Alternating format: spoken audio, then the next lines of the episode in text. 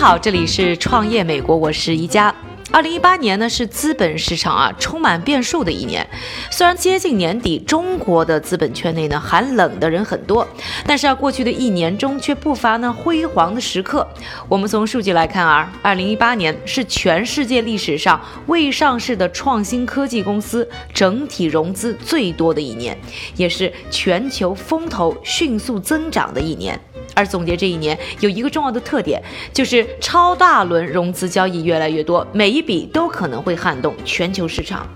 今天呢，很想和大家分享的呢，就是来自于 Crunchbase 最近发布的一份针对2018年全球资本市场的具体表现详细报告，全面的评估了全球资本市场2018年全年，特别是啊最后一个季度的状况。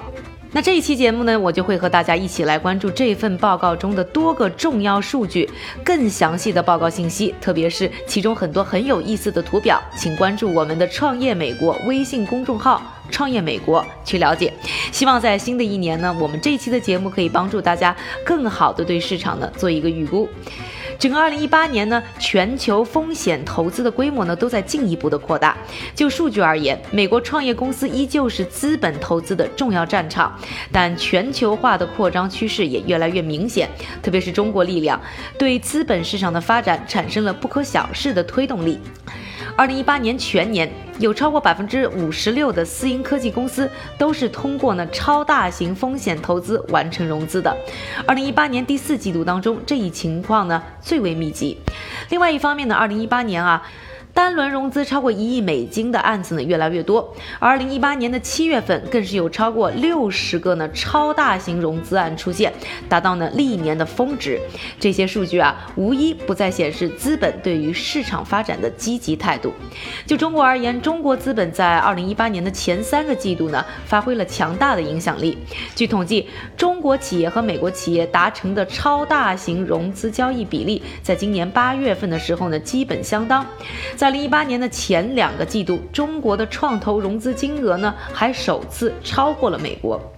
但是到了下半年，整个中国融资环境呢，便开始呢受到中国经济增长放缓的影响，再加上呢全球贸易问题的不断升级，都对行业造成压力。我们呢这里可以比较一下超大额融资案的数量。在第三季度的时候，美国一共有六十四个，中国有五十六个，差距不大，可以说是旗鼓相当。但是呢，到了第四季度，美国方面的超大融资案的数量呢为六十三个，基本呢和第三季度持平，但在中国啊却明显下降到了三十九个。而资本的助力呢，也让美国的科技创新产业进一步巩固了自己的领先地位。而除去了美国、中国这两个全球最大的经济体外，其他国家在第四季度进行的超大融资案呢，共四十个，比第三季度的二十八个还有了提高。二零一九年是否可以超过二零一八年呢？我们尚不确定。但是预计呢，在风投行业全球化趋势的影响下，美国初创企业依然呢会在这一市场占有领先地位。而今天呢，和大家分享的这份报告呢，除了总体走势外，还在全球风险投资基金的资金流向、全球活跃投资者、中美投资者对比等多个方面呢，给出了详细的数据分析。感兴趣的朋友呢，记住呢，关注我们的微信账号“创业美国”，在后台呢回复关键词“报告”获取详细的图表和分析。感谢各位的收听，我是宜家，下期“创业美国”我们再见。